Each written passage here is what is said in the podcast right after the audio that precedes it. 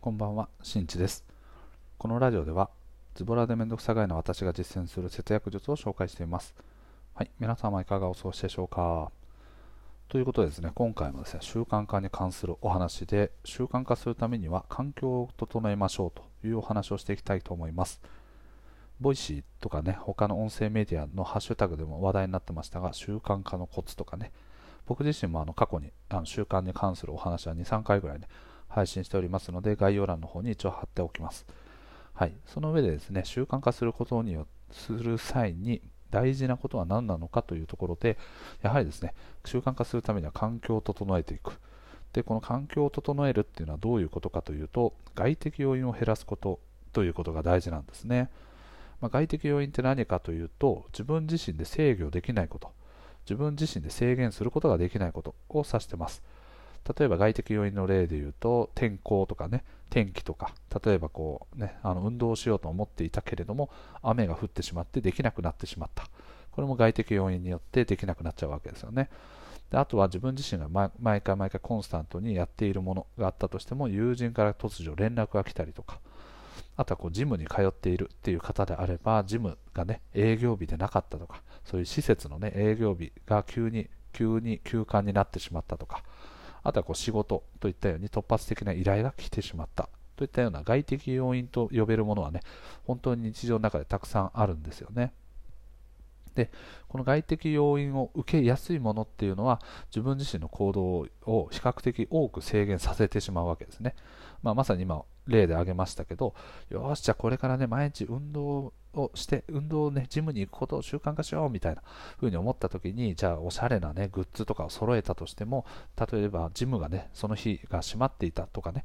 うん、閉まっていたりしてしまうと、その習慣化しようと思っていることができなくなっちゃうわけですよね。うん、なので何か習慣をする際はですね外的要因を受けにくいような環境を作ることが大事なんですね。うん、でそうなった時に、まあそ、それを実現するためにですねどういうことを意識していくかというとまずはね目的をより掘り下げて理解していく必要があると思ってます。これはどういうことかというとですねさっきのね例として挙げたジムに行くぞっていうジムに行くことを習慣化するぞっていうようなね話の例をさらに掘り下げていくとこれですねあのよくね目的と手段っていう話があるんですけどジムに行くこと自体が目的ではないんですよね。で目的は何なのかっていうとジムに行って運動をすること。そして運動をすることによって健康を手に入れることができる。すなわちま健康になること。またはですね自分自身自信を持つために美しくなること。っていうのが目的なわけですよね。でそれらを実現するための一つの手段としてジムに行くことっていう選択肢をその人は取ってるわけですね。そう考えていくとですね、まあじゃあ美しくなる、または健康になるという目的に合わせて考えると、家でそれを実現することも可能なわけですよね。うん、で家でトレーニングができる状況になれば、天気なども関係ないし、自分自身の意思でね、実施可否が決められますよね。うん、もちろんこれは自分自身の意思を強く持つというね、前提ではもちろんあるものの、ああ、せっかくやろうと思ってたのに雨降っちゃったよとか、ジムが閉まっててできなかったよ、このこの今もうめちゃめちゃモチベーション高い状態なのに、クソ始められないっていうのは結構フラストレーションになるんですね。うん、でそれらがですね一つ一つと積み重なっていくと自分自身がその外的要因によってさまざまなことがやろうと思った時にできないことで習慣が途切れてしまうなんていうことが結構あったりするんですよね。うん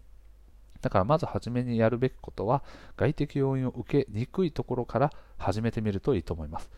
例えばこのジムに行くっていうね、ジムでトレーニングをするということを、まあ、手段をね、どうしてもやりたいということであれば、まずは自宅で運動する習慣とかをしっかりとつけていくことですね。自宅でトレーニングをする。でそういった習慣がついてくると、場所が変わったとしても、その習慣自体が身についていれば、どこでもね、実施することができるわけですね。例えば、まあ、さっき言ったようにジムがもしも閉まっていたとかね、天気が雨で外走れなかったとか、そういったことがあった場合は、家に帰って家でトレーニングをする習慣が身についているので、場所を変えて実施することができるというふうに思っております。ただこれがですね、最初からジムに行かないとできないっていう状況になると、ジムがさっき言ったように閉まっていたら、その人はね、この習慣を一度途切れさせないといけなくなっちゃうわけですね。うん、なので最初からその外的要因を受けやすいところで習慣をつけないってことは僕は大事だと思ってます。はい。なので僕自身はですね日頃から習慣化していること例えばですね今筋トレしたりとか本読んだりとかあとはブログ書いたりこういったものはですね全部家でできることを基本的に習慣化しています、はい、なそれはなぜかというと今言ったようにですね外的要因を受けにくい環境であるからということもそうなんですけど家ってねあの人が最も楽になれる場所なんですよねだからこう怠けようと思えば怠けられるわけですよねだからもういかにこう自分を厳しく奮い立たせるかっていうのが大事なんですけど最も楽をできるようなね誘惑の多いところですらもできるようになれば基本的に外に行ったらもうそれはできるようになります、うん、最も楽あの誘惑の多いところで鍛えられればより誘惑の少ないところに行けば、はい、それはもちろんできますよね。例えばブログを書くことについても家でねこう習慣化していくことでカフェに行った場合は、まあ、他の人からの目線とか気になるわけですよね。だからしっかりやろうっていう気持ちになるわけです。だらけちゃいけないとかあとはだらけるねその誘惑自体が少ないとかね。家にいるとゲームとかがあって誘惑を受けるんだけれども外にいればねそのゲームとかってないから、はい、基本的なにそういう誘惑をね断ち切ることができると。いうことで、まあ、その最初から外でやってしまうと基本的になんかこうだんだんだんだんねあの家に帰ってきた時に誘惑に負けやすい精神というかね気持ちになっちゃったりするんでそういうことはねやらない方がいいと思います、うん、で僕自身がですねブログを書いてる時に、まあ、失敗している例っていうのがあってああこれによって習慣化できなかったっていう例があってそれは何かというとですねあの作業をする際にですね作業場をですねダイニングテーブルの上でやってたんですね。あのまあ、ちょっと家の構造を、ね、説明するとあれなんですけど僕らがですね日頃寝ている部屋の隣がリビンダイニングリビング。おかしいな。ま LDK になってるわけですね。なので子供たちをねその寝る部屋で寝かしつけた後にその LDK の方にこうむくっと起き上がってそこでパソコンを開いて作業する。ということをやってたんですけどそうなるとねさっき言ったように誘惑が襲いかかってくるわけですね。なのであのお菓子が食べたくなっちゃったりとかお酒が飲みたくなっちゃう。なぜならすぐそこに届くところに置いてあるからなんですよね。でもうその手軽さゆえにですねそれで結局お酒を飲んじゃったりとかするともうだんだんだんだんね気づけばパソコンで開いてるのは YouTube になってたみたいな。はいつの間にみたいな。はい、あの何を隠そう自分自身なんですけどそういった、ね、誘惑に打ち負けてしまう。ということからですねあのこれは失敗しました。じゃあこういったことに対してじゃあ僕がどういうふうにこれを解決していったかというとまずですね作業効率を上げるためにモニターを買いましたこれはモチベーションを上げるためではなくて作業をより楽しいと感じられるような環境を作ったってことなんですね、うん、でそれをですねリビングに置いているわけではなくてそういったリビングに置いてあるあのそのキッチンとかに置いてある、ね、お菓子とかお酒とかが取りに行くのが面倒くさくなるように自分の部屋の方にモニターを置いたんですね、まあ、そもそもねダイニングテーブルの上にモニター置いたらすげえあのうざいよみたいな 話でもあるんですけど要はですねその誘惑してくるものから距離を離れる場所にと作業効率を上げるまたは楽しいと感じられるようなものを設置したんですね。まあ、すなわち僕の例で言うと自分の部屋の中に大きいモニターを置いたんですね、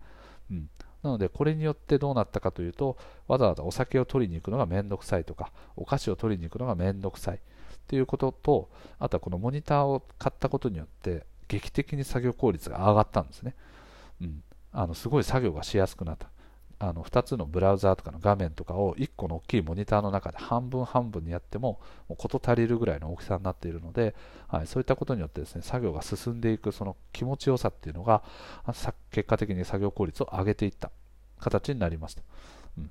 のでやっぱりですね道具を揃える際に関してもモチベーションを上げるためではなくて効率が上がるかどうかで道具は揃えるべきですね。さっき言ったようにね、おしゃれなグッズを買ったことによって、さ結果的にその自分のね、モチベーションが上がるとかってね、いうようなことを考えるではなくて、逆にですね、もうあの見た目はそんなにいけてなかったとしても、サウナスーツを買うとかね、うん、そうした方が作業あのその運動に対しての発汗作用がより高まっていくんでその同じ運動をしていたとしてもそれによる消費カロリーの値が全然倍ほど違うとかね。じゃあそのためにサウナスーツを買う。道具を揃える。なぜなら効率が上がるから。という観点でね揃えていくべきだと僕は思っております。なので僕は日頃からですね、あの形から入らないタイプなんですね。何か始める際も、例えばね、いいパソコンがあれば続くんじゃないかとか、そういった考え方は基本的になくて、まあ、悪いパソコンであったとしても、とまあ、あの効率さ、そのスペックがね、ある最低限担保されているのであれば、そのまま使えばいいんじゃないかなっていうふうに思ってるんですね。で、この考え方のいいところは、結局そのモチベーションを上げるためにも道具を買ったんだけれどもそれが継続しなかった際はそれが無駄になるわけですよね。おしゃれなねあのランニングウェアとかを買ったとしてもそれ使わなくなったらただの浪費になっちゃうので、うん、だからそこを習慣化していって本当に必要さらに効率を上げるために必要だという判断であれば新しく何か道具を揃えていくっていうことを考えてます、はい、なのでモチベーションを上げるために道具を揃えるっていうのは基本的には比較的上がりづらい。外的要因とかを受けてしまうとそもそもねモチベーションが高かったとしてもできない。状況になるとどんどんどんどん気持ちのモチベーションが下がっていってしまうのでそういう目的で道具を揃えるっていうのは個人的に良くないと思ってます。ということでね最後の方はちょっと若干僕の話っていうところがメインになってましたが、はい、習慣化するためにはやっぱり外的要因を減らすことが大事。まずは家でできることからあの考えていって家でどのように実践するのか。そして自分自身に対してですね、こう意識をこうね、緩んでしまいがちな意識をこう引き締めるような取り組みをしていくと、何事にもね、誘惑に打ち勝てるような精神がだんだんだんだん身についてきて、様々なことがより多く習慣化できるようになってくると思いますので、ぜひ実践してみてください。はい。ということでね、今回の配信は以上となります。最後まで聞いてくれてありがとうございます。また聞いてね。バイバイ。